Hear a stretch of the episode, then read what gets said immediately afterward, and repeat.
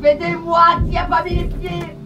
Tu nous ramènes la police, la drogue, la musique, là qui dans toute la maison. Tu crois que c'est ça un homme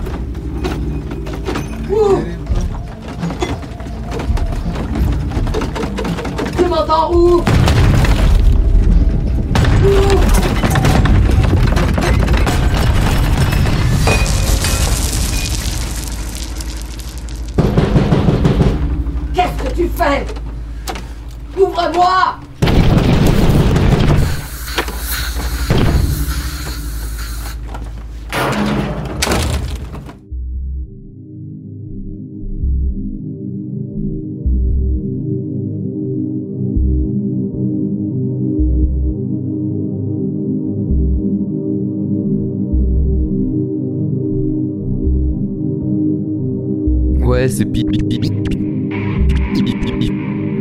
podcasts sont de belles merdes, de jolis caca. Mais c'est impossible d'y goûter consciemment au bonheur. Cet or banal avec ses parasites et ses imperfections, sans le fétrin enjoliveur du souvenir, la réalité te prend toujours de vitesse. Sur le moment, c'est mathématique, peux juste vaguement sentir qu'il se passe quelque chose de bien, mais tu es trop occupé à le vivre dans son temps même pour y goûter vraiment. Parce que tu as remarqué que le bonheur, c'est toujours un souvenir, jamais le moment présent. Je me souviens avoir lu chez je ne sais plus qui. Le bonheur, c'est quand la lumière est bonne et qu'on n'a pas forcément conscience que tout va bien. C'est ça le temps perdu, le temps tout court, l'impossible équation de temps qui passe et qu'on voudrait retenir. Je suis persuadée que ce doit être aussi pour cette raison que l'être humain cherche à se mettre en couple. Pour faire durer au maximum les moments de bonheur sans avoir constamment à les rechercher dans son passé pour essayer de figer un peu les choses avec la femme qui un jour nous a fait rêver malgré le temps qui défrise. Parce que le bonheur, c'est une femme, non? Tu ne crois pas, toi? Heureux comme avec une femme, dit Rimbaud. Remarque ces sensations qui s'appellent son poème. C'est dire la part d'auto-persuasion qu'il faut pour identifier le bonheur à une femme. Parce qu'en fait, une femme, ce n'est pas le bonheur, c'est simplement la suggestion d'un bonheur absolu possible. C'est un vecteur du bonheur, un intermédiaire qui, tout en incarnant le bonheur au tout début, engendre un désir supplémentaire sitôt conquise. Attends, je vais être plus clair. Le bonheur pour moi, s'il fallait chercher à l'identifier, à le saisir sur le vif, c'est l'émotion absolue que je ressens lorsque j'écoute certaines chansons que le ciel a une couleur qui me plaît tout particulièrement. À chaque fois que je ressens la nécessité de partager de tes moments pour mieux les matérialiser, c'est la pensée d'une femme idéale qui me vient à l'esprit. À chaque fois, je me dis qu'une inconnue quelque part, susceptible de ressentir ou de comprendre la même sensation que moi au même moment, incarne ce bonheur. Mais je crois que le bonheur est comme cette femme, comme cette sensation. Il est immatériel, il n'existe pas. Le bonheur, l'avenir est une parfaite et perpétuelle inconnue dans tous les sens du terme.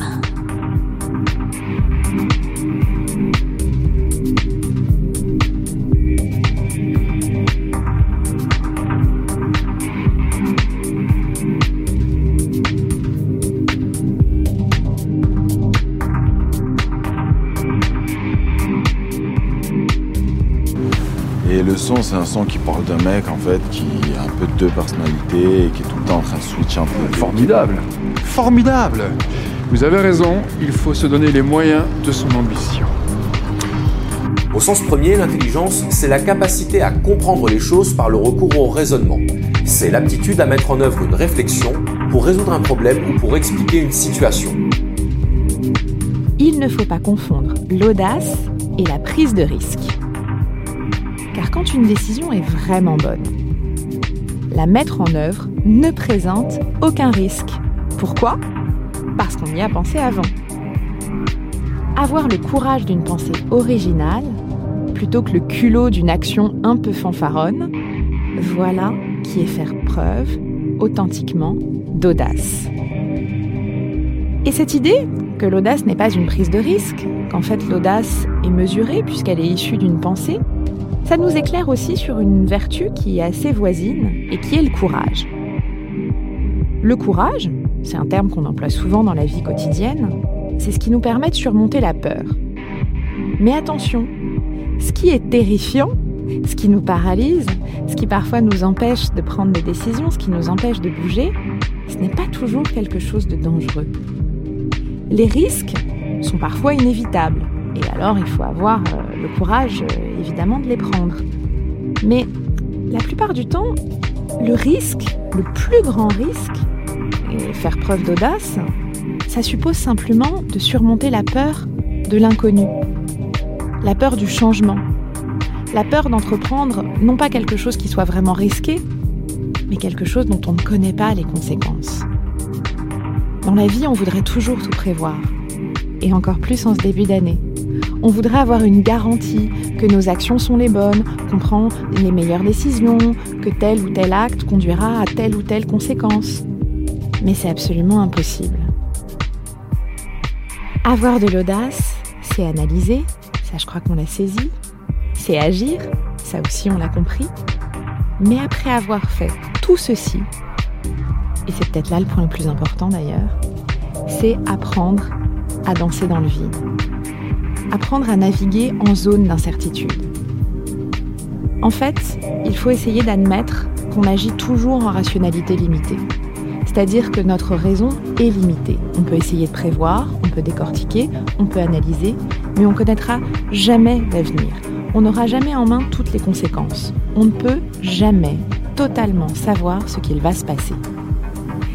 Et c'est la raison pour laquelle, la plupart du temps, manquer d'audace est bien plus risqué que d'en avoir trop. Lorsque vous avez bien réfléchi à quelque chose et que deux choix se présentent à nous, l'un audacieux, l'autre plutôt prudent, on est bien plus susceptible de se tromper en optant pour la prudence qu'en optant pour l'audace. Pourquoi? Parce que la prudence va souvent nous amener à regretter. Car au fond, on est bien plus fier de nous en ayant osé. Et comme de toute façon on ne sait pas ce qui va se passer, autant tenter en assumant pleinement notre décision que faire preuve de prudence et risquer finalement d'être frustré et encore plus déçu.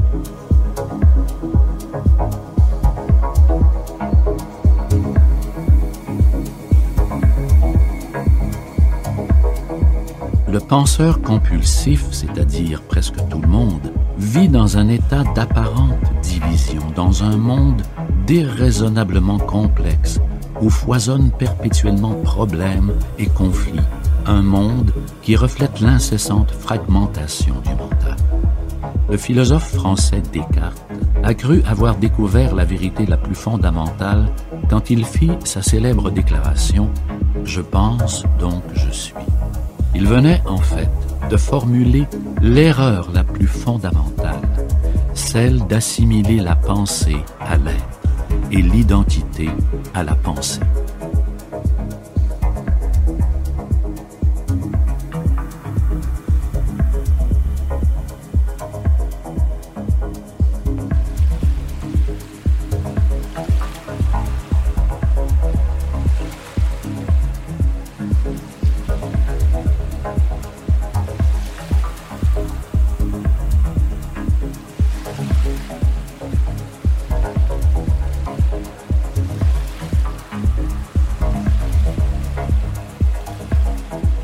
Jamais je ne restais plus d'une journée à Tipaza. Il vient toujours un moment où l'on a trop vu un paysage, de même qu'il faut longtemps avant qu'on l'ait assez vu. Les montagnes, le ciel, la mer sont comme des visages dont on découvre l'aridité ou la splendeur à force de regarder au lieu de voir. Mais tout visage, pour être éloquent, doit subir un certain renouvellement. Et l'on se plaint d'être trop rapidement lassé quand il faudrait admirer que le monde nous paraisse nouveau pour avoir été seulement oublié. Vers le soir, je regagnais une partie du parc plus ordonnée, arrangée en jardin, au bord de la route nationale. Au sortir du tumulte des parfums et du soleil, dans l'air maintenant rafraîchi par le soir, l'esprit s'y calmait. Le corps détendu goûtait le silence intérieur qui naît de l'amour satisfait. Je m'étais assis sur un banc. Je regardais la campagne s'arrondir avec le jour. J'étais repu. Au-dessus de moi, un grenadier laissait pendre les boutons de ses fleurs, et côtelés comme de petits points fermés qui contiendraient tout l'espoir du printemps. Il y avait du romarin derrière moi et j'en percevais seulement le parfum d'alcool. Des collines s'encadraient entre les arbres et, plus loin encore, un liseré de mer au-dessus duquel le ciel, comme une voile en panne, reposait de toute sa tendresse. J'avais au cœur une joie étrange, celle-là même qui naît d'une conscience tranquille. Il y a un sentiment que connaissent les acteurs lorsqu'ils ont conscience d'avoir bien rempli leur rôle, c'est-à-dire, au sens le plus précis, d'avoir fait coïncider leurs gestes et ceux du personnage idéal qu'ils incarnent, d'être entrés en quelque sorte dans un dessin fait à l'avance et qu'ils ont d'un coup fait vivre et battre avec leur propre cœur. C'était précisément cela que je ressentais. J'avais bien joué mon rôle. J'avais fait mon métier d'homme, et d'avoir connu la joie tout un long jour ne me semblait pas une réussite exceptionnelle, mais l'accomplissement ému d'une condition qui, en certaines circonstances, nous fait un devoir d'être heureux. Nous retrouvons alors une solitude, mais cette fois dans la satisfaction. L'intelligence, c'est donc une capacité de projection et d'anticipation qui passe par l'analyse des paramètres en présence. C'est l'aptitude à établir des connexions entre les causes et les effets qui va nous permettre de prévoir ce qui va arriver en fonction de ce qui est arrivé ou de ce que je m'apprête à faire. Parce que ce qu'il ne faut pas oublier, c'est que quand vous travaillez dans une, dans une grande entreprise, eh bien vous créez des relations, vous, vous créez même des amitiés avec vos collègues de travail et vous apprenez à découvrir d'autres manières de penser que la vôtre. À 18 ans, on ne connaît pas grand-chose de la vie et quand vous passez 20 euh, minutes de pause à boire votre café, à fumer votre cigarette avec une caissière qui est là depuis 20 ans ou avec un employé qui est là depuis 30 ans et qui vous raconte un petit peu euh, sa vie, ben, je peux vous dire que ça vous instruit, vous apprenez beaucoup de choses et à ce moment-là, vous voyez autrement ce que vous apprenez quand vous êtes à la fac. Et moi, ce que je peux vous dire, c'est que quand j'étais à la fac, fac de philo à Montpellier, les étudiants avec qui j'étais en cours, je les avais en horreur. Ils m'insupportaient au plus haut point. Parce que j'entendais des gamins de 20 ans me parler de révolution, me parler de prolétariat, me parler de justice. Des mots plein la gueule, mais sans aucune consistance. Des mots creux, des coquilles vides. Et je me disais, mais ces personnes-là, si on les met dans les conditions de travail euh, qui étaient les miennes à l'époque, elles ne tiendraient même pas une semaine. Des personnes qui euh, savaient tout, mieux que tout le monde, qui euh, avaient tout fait, avaient tout compris. Et un mépris, euh, un mépris social inconscient, inassumé, mais débordant. C'est-à-dire que les, le prolétariat, pour eux, c'était un concept. Mais derrière ce concept, eux, ce qu'ils voyaient, c'était la populace, c'était la plèbe, c'était euh, les gens euh, qui vont au bistrot pour jouer au PMU. Il y avait beaucoup de mépris en fait dans ces paroles, comme par exemple lorsqu'on entend dire ça, c'est le discours café du commerce discours café du commerce, c'est-à-dire ça, ça c'est les prolos alcoolos qui parlent comme ça. Vous voyez le genre d'expression qu'on entend. Le problème, c'est que ces prolos, pour les avoir côtoyés pendant 10 ans, parce que j'ai travaillé en entreprise pendant 10 ans, je peux vous dire qu'ils dégagent infiniment plus de sagesse, ils dégagent infiniment plus de bon sens et de compréhension du réel que des petits cons de 20 ans qui ont fait 6 mois d'études et qui pensent tout savoir et tout connaître.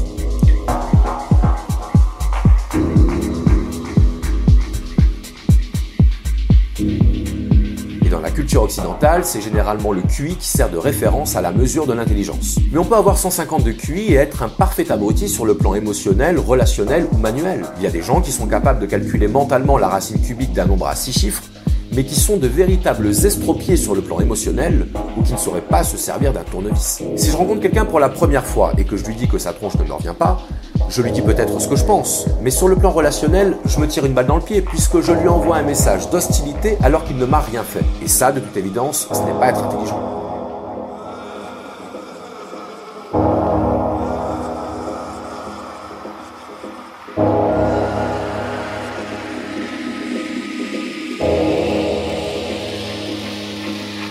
Méthylène dioxyène méthamphétamine ou encore MDMA est la substance psychoactive de la drogue récréative nommée ecstasy.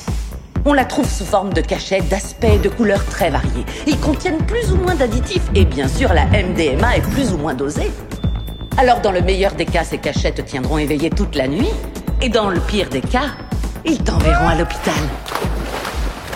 Les effets se font ressentir au bout d'environ 20 minutes ton cerveau se met à produire d'énormes quantités de sérotonine, de noradrénaline et de dopamine. Ce qui veut dire, eh bien, ton corps se fabrique du bonheur à l'état pur. Ta pression artérielle augmente, tu te sens en éveil, attentif et extrêmement empathique. Toutes tes sensations sont intensifiées. Le sentiment de liberté, la tendresse, l'amour. Et les points négatifs? À ton avis, tu te sens comment le lendemain au réveil? Une fois que tu as extirpé de ton cerveau toutes les hormones du bonheur disponibles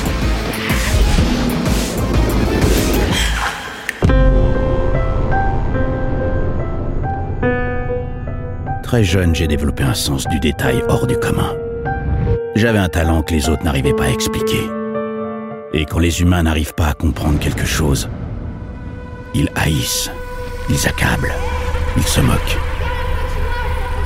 Mais Jay n'était pas comme ça au début. Il m'a accueilli dans sa tête. Et on s'entendait très bien. Mais il a changé. Il est où ton monsieur?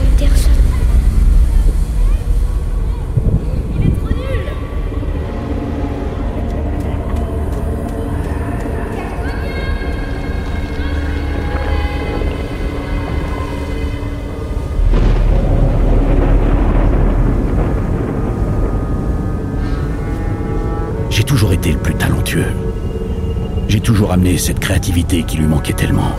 Ce génie, cette folie que vous pensez être la sienne, c'est moi. Lui, il se contentait d'avancer sur le chemin qu'il croyait être sa vie. Alors que c'était la mienne aussi, putain. Mais ce qu'il savait pas, c'était que tout était écrit depuis le début.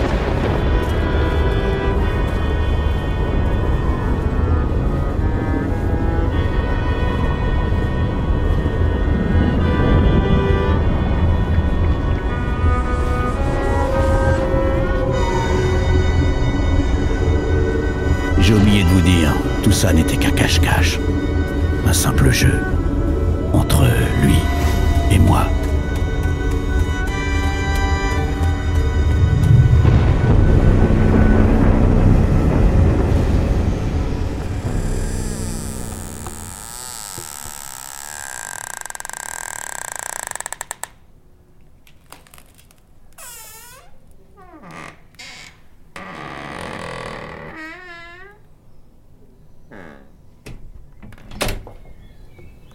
C'est trop compliqué d'être un homme, de travailler, de dialoguer, de s'étonner, de sourire, d'encaisser sans rien dire, de ne pas douter, de soi, des autres.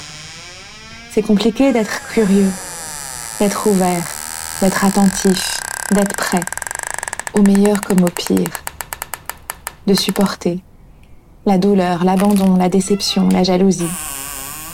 C'est compliqué d'aimer d'être sûr de soi, d'être rassurant, d'être fort. C'est compliqué de ne pas en vouloir aux femmes, à toutes les femmes, de ne pas en vouloir aux hommes, à tous les hommes, d'éduquer les enfants, de rester là, de regarder la télé d'un air détaché, de réprimer ses désirs, de faire comme si c'était normal, comme si c'était normal de vivre et de mourir, comme si c'était pas révoltant, humiliant, désespérant, comme si on n'avait rien de mieux à faire qu'attendre. C'est compliqué d'accepter la mort de ses parents, de ses amis, de ses amours, et bientôt la sienne.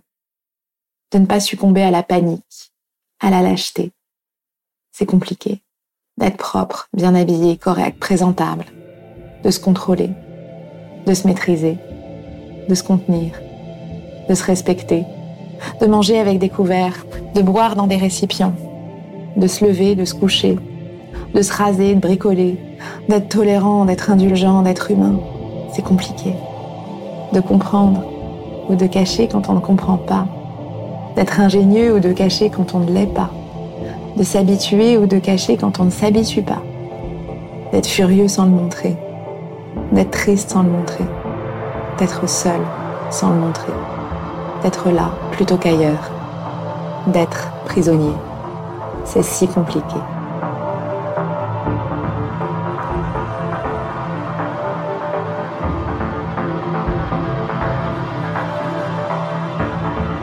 Le problème de Pete, c'est qu'il a jamais eu de plan. Il fonce. Il fonce et tant que tu lui mets pas quelque chose en face des yeux, il s'arrêtera pas. Tu te souviens des vieux dessins animés du coyote dit-il. Quand le coyote se précipitait d'une falaise et qu'il continuait à courir jusqu'au moment où il baissait les yeux et réalisait qu'il cavalait dans le vide. Ouais, eh bien je me suis toujours demandé ce qui lui serait arrivé s'il n'avait pas regardé en bas. Est-ce que l'air serait resté solide sous ses pieds jusqu'à ce qu'il ait atteint l'autre bord du précipice? Je pense que oui. Et qu'on est tous comme ça. On s'élance pour traverser le canyon, le regard fixé droit devant soi, vers les choses vraiment importantes. Mais quelque chose, la peur, ou un sentiment d'insécurité nous fait regarder en bas. Alors tout d'un coup, on s'aperçoit qu'on marche sur du vide, on panique, on fait demi-tour et on pédale à toute vitesse pour retrouver la terre ferme. Mais si on ne baissait pas les yeux, on arriverait sans problème de l'autre côté.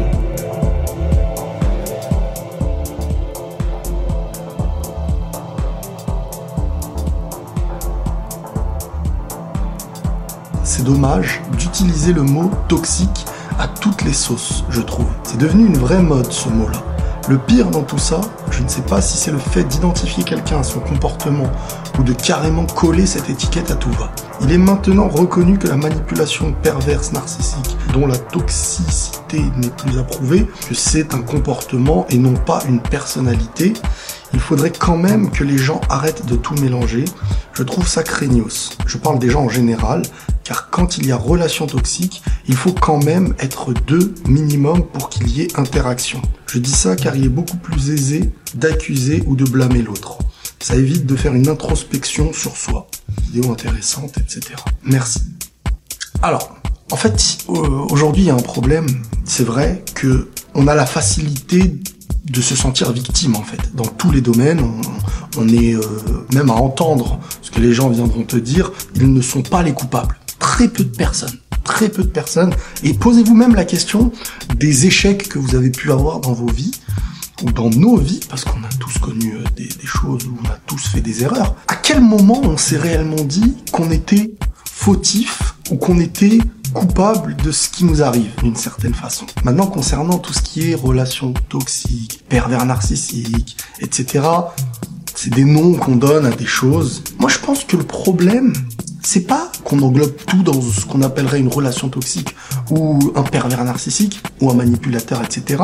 Je pense sincèrement, c'est mon idée, enfin c'est ma pensée, je pense qu'aujourd'hui, beaucoup de gens, et on en, étant influencé par euh, par le monde, l'influence de, ce qu'on peut voir de nos yeux et entendre dans nos oreilles, on se dirige en fait vers des personnes qui sont mauvaises pour nous. Je pense que beaucoup de femmes, par exemple, se dirigent alors, pas avec l'idée, la volonté d'être manipulées et rabaissées et vivre une relation toxique, bien sûr que non. Mais beaucoup n'aiment pas ce qui serait bon pour lui ou pour elle. On est vraiment à une époque où savoir ce qui est bon pour nous, c'est un petit peu comme dans la nourriture en fait. Regardez bien, c'est très dur de prendre un grand plaisir à choisir de la nutrition qui nous fait du bien.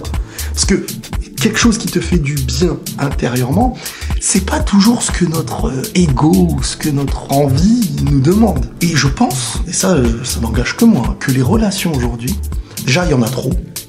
je, je le dis cash, mais je trouve que la relation est devenue le remède de tout. Ça veut dire que on n'arrive plus à vivre seul pour ensuite construire un couple. On est obligé de se dire faut que je sois en couple. Dès l'âge de, de, de, de 13 ans, les, les gens, les garçons comme les filles, se disent mon remède c'est de me mettre en couple. Je l'aime donc je suis. On répond du tac au tac sans jamais construire. Et globalement, maintenant pour revenir sur le sujet de départ, on se dirige vers des manipulateurs parce qu'au fond, c'est ce qu'on veut. C'est ce qu'on veut parce qu'on a toujours le choix dans notre vie d'accepter quelqu'un de bien. Regardez autour de vous, vous n'êtes pas dans la volonté de construire avec certains que vous allez considérer comme trop gentils. Ça manquerait de piment dans l'idée de certains parce que j'ai envie de dire que ce qui est un peu trop authentique est un peu moins euh, manipulateur.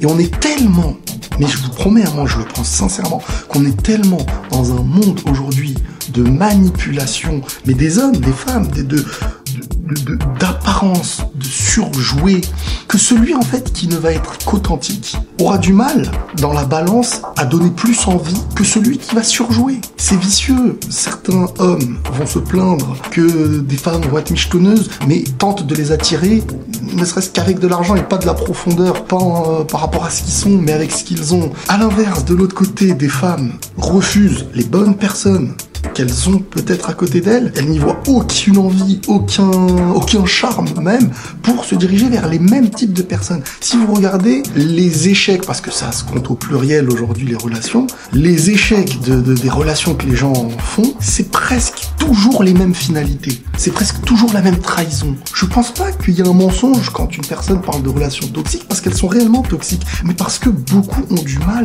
à avoir envie d'une autre relation, de changer un petit peu le moule de se changer aussi soi-même parce que à aimer ce qui est pas bon pour nous, c'est qu'il y a quelque chose en nous qui est pas bien, qu'il faut changer dans notre vision même du couple, dans notre vision même parfois de la vie. Et ça, c'est un véritable problème à mes yeux. C'est peut-être même le premier problème.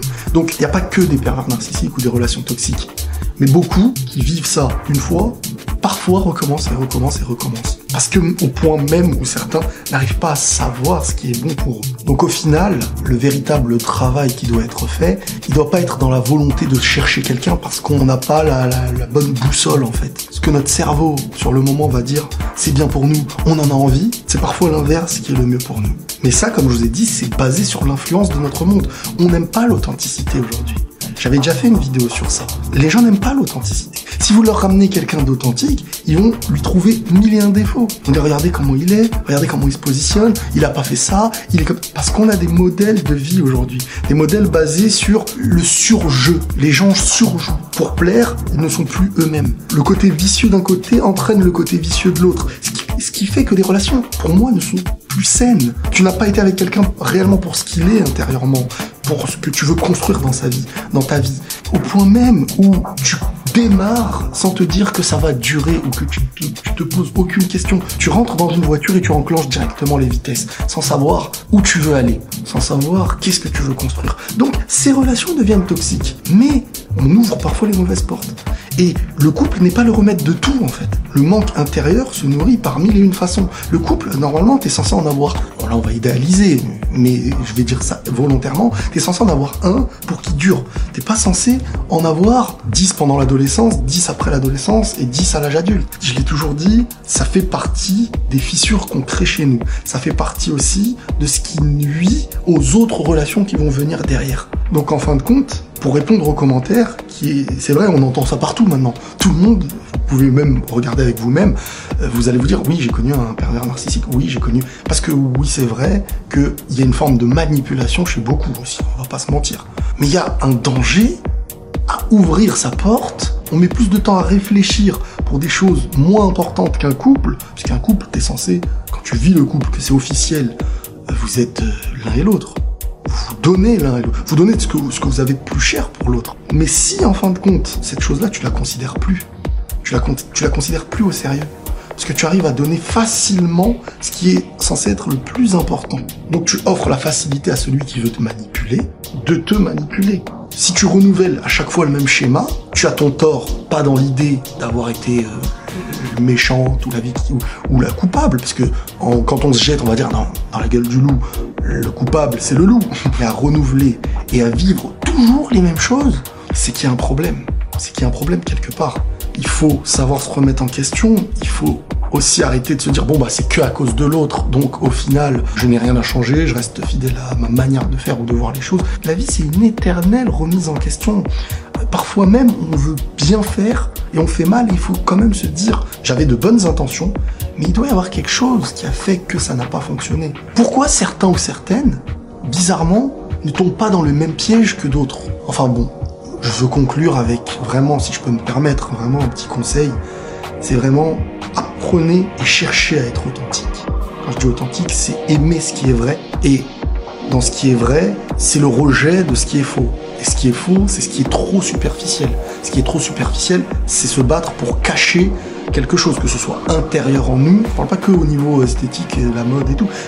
pour moi, ça peut en faire partie parce que un excès de quelque chose vient cacher quelque chose. Et pourquoi cacher ce quelque chose? Moi, je préfère celui qui vient avec ce qu'il est dans son authenticité, euh, en essayant bien sûr de travailler sur soi, parce que c'est là que tu arriveras à sentir qui il est ou qui elle est. C'est là que tu arriveras à aimer qui il est ou qui elle est, sans jeu, sans avoir à créer quelque chose de superficiel, sans avoir à se dire le monde ou la mode d'aujourd'hui me dit que ça c'est bien, donc s'il fait ça c'est bien, et s'il n'est pas dans le courant que tout le monde dit bien à la mode, eh ben je prends pas. Parfois, vous savez, on a des convictions intérieures qui sont bonnes.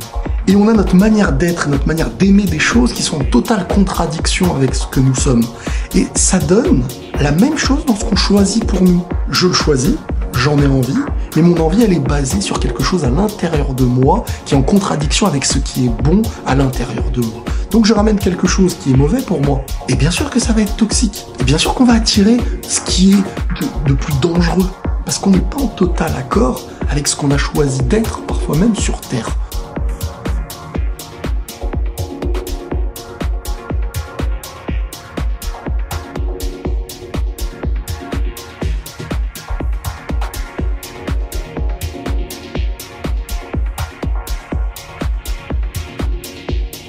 Et euh, c'est ça le drame en fait, c'est que quelqu'un qui grandit euh, sans avoir une expérience du travail pénible ne sait pas en fait ce que c'est que le travail. Et ça crée des individus non seulement inconscients de la réalité du travail, mais ça crée des individus capricieux, prétentieux, paresseux, pour qui le moindre effort est vécu comme quelque chose d'insupportable et d'insoutenable. Ça crée des personnes qui euh, n'ont pas d'autodiscipline,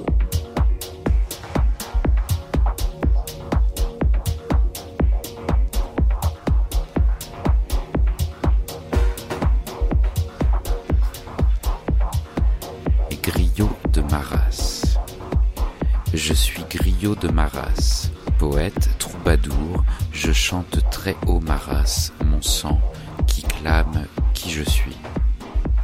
Je suis bois d'ébène, que ne consume le feu lent du mensonge. Je suis la latérite rouge du sang farouche de mes ancêtres.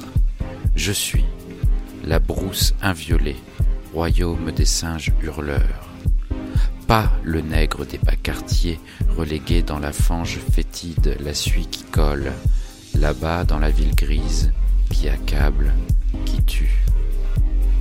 Je suis qui tu ignores, soleil sans l'heure, pas de néon hypocrite. Je suis le clair de lune serein, complice des ébats nocturnes. Je suis le sang qui galope, ce cabre d'impatience dans le dédale de mes artères. Je suis tu ignores, je crache sur l'esprit immonde. Et voici que je romps les chaînes et le silence menteur que tu jetas sur moi.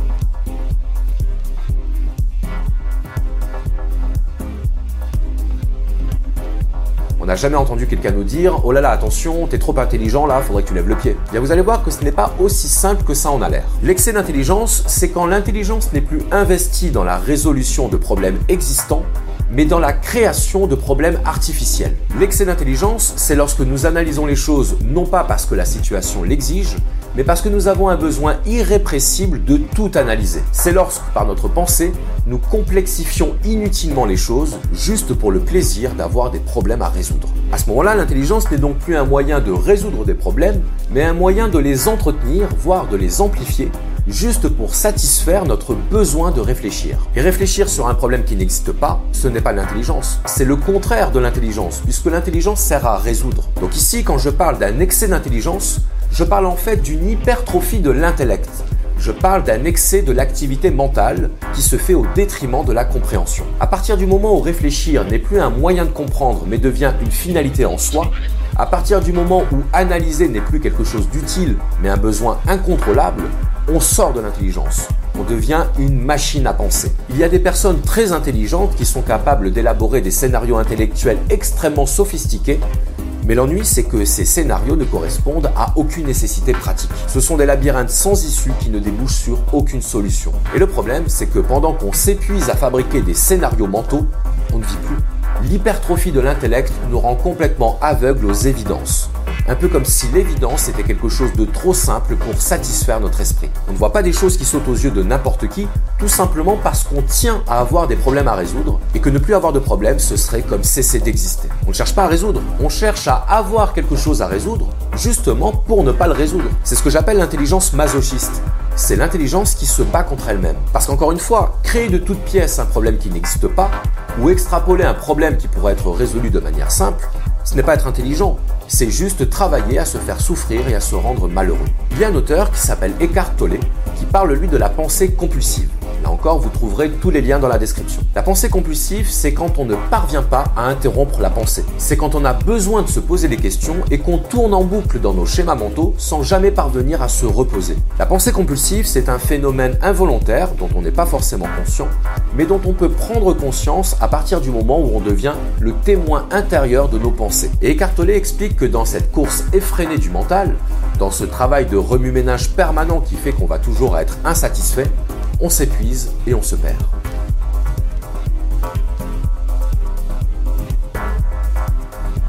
L'autodiscipline, c'est ce qui vous permet de vous fixer des objectifs et de les tenir.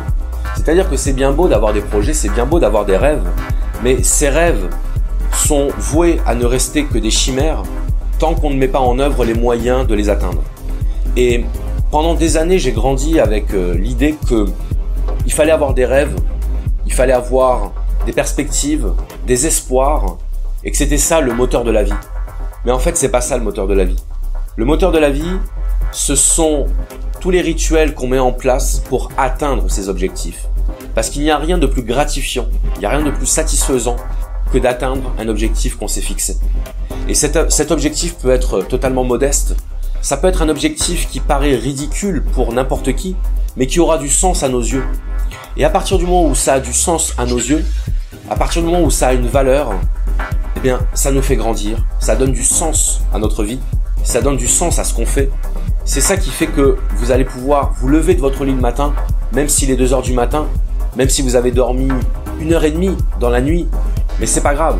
C'est pas grave parce que vous savez que au bout de cet effort, il y a la concrétisation de votre projet. Et ça, c'est surpuissant.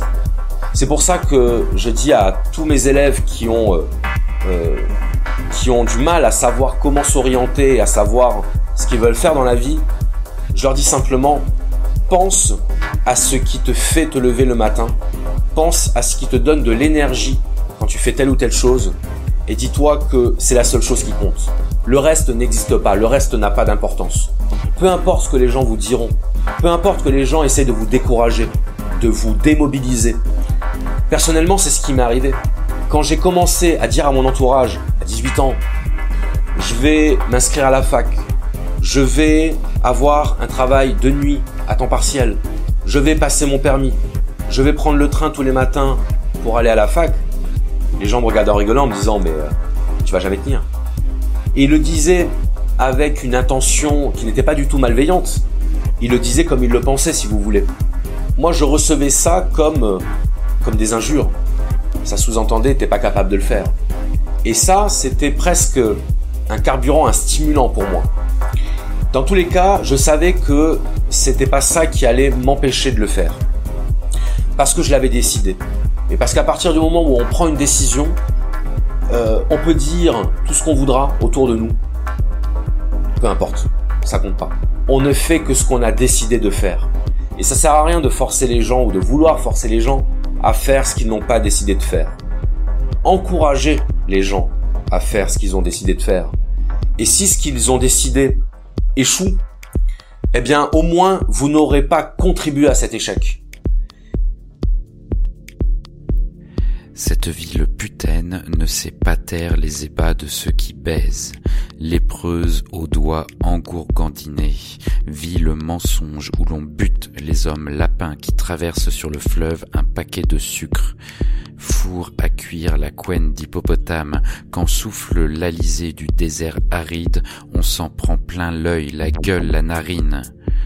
Ville poussière aveugle, rue damier pavée de sachets plastiques noirs, ici devant l'hôtel de ville mairie, les immenses tas de détritus poubelles s'échangent des anneaux de mariage, ville bourbier, lacustre des hivernages noyés à la moindre goutte de pluie, l'on n'a plus pied que dans l'eau, dour dour et occupant, et de porter sur le crâne son mocassin pour la traversée des rues rigole et de chausser son pantalon sur les monticules avant de replonger dans le tumulte de béguinage.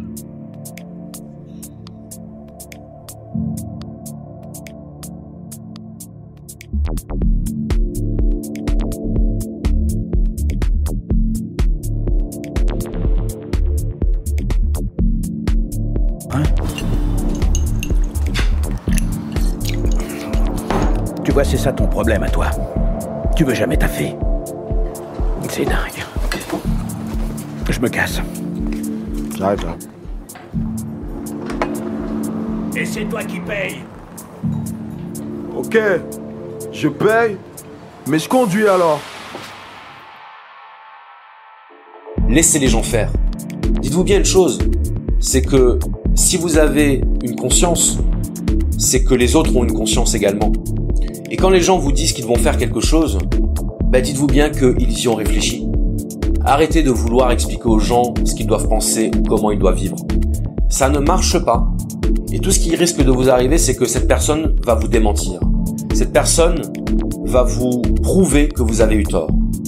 Accompagnez les gens dans leurs projets, accompagnez les gens dans leurs euh, décisions, et vous verrez que vous n'aurez qu'à vous en féliciter.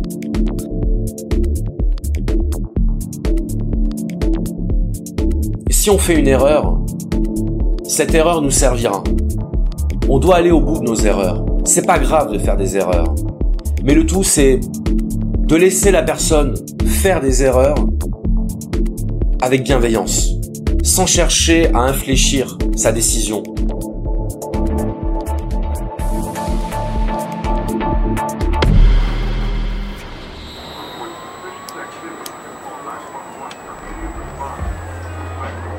Faut pas écouter ce que les gens disent. Comme quoi vous y arriverez pas. Écoutez pas non plus ceux qui disent que vous n'êtes pas fait pour telle ou telle chose. Et surtout, écoutez pas les gens qui parlent de risque sans en avoir jamais pris. La vraie vie, madame, c'est prendre des risques. Et des fois, il suffit de quelques aléas, deux ou trois problèmes sur la route. Pas grand-chose, hein Une embrouille, une émotion, un coup de volant et tout peut changer. Faut des petits coups de pouce, des coups de chance aussi, mais ça, c'est la magie de la vie. Bref, écoutez pas les gens qui veulent vous éloigner de vos rêves. Écoutez-moi plutôt.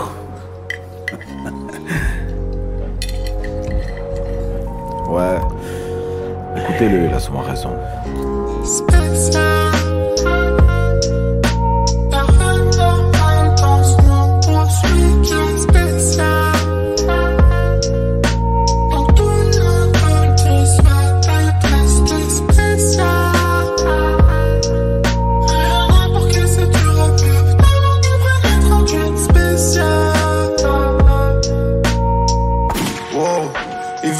Faire la guerre parce que des.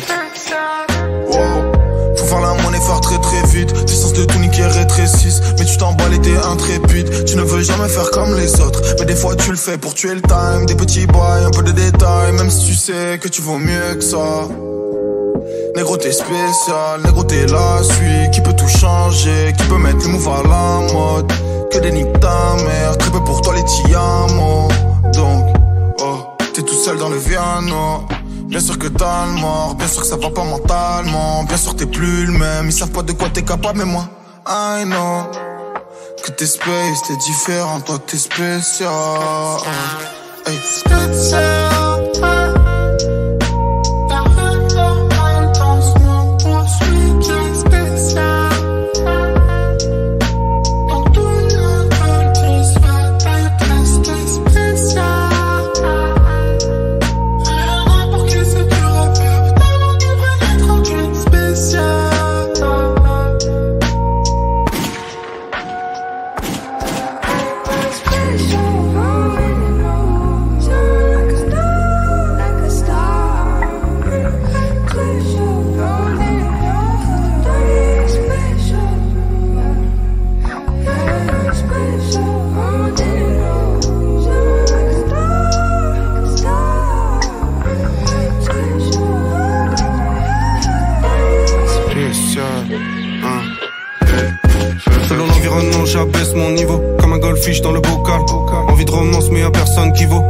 J'ai des blocages, mais dans la vraie vie, Toujours méfiant devant un plan cash. Premier feu fit, flingue dans le local. Rec par PLK, 10 ans à l'occasion. Vision hélico longue et la focale. Mensonge sur la langue de l'avocat. Perdre l'envie de l'avenir sur un claquage la vie sur un placage.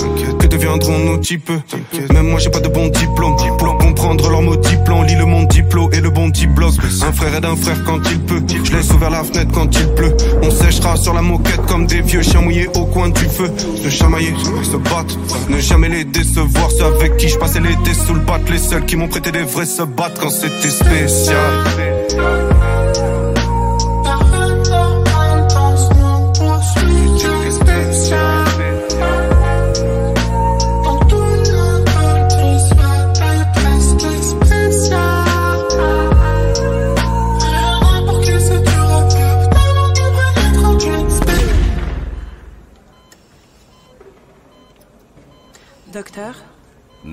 Désolé de vous déranger, mais il y a encore un type qui a essayé de se suicider.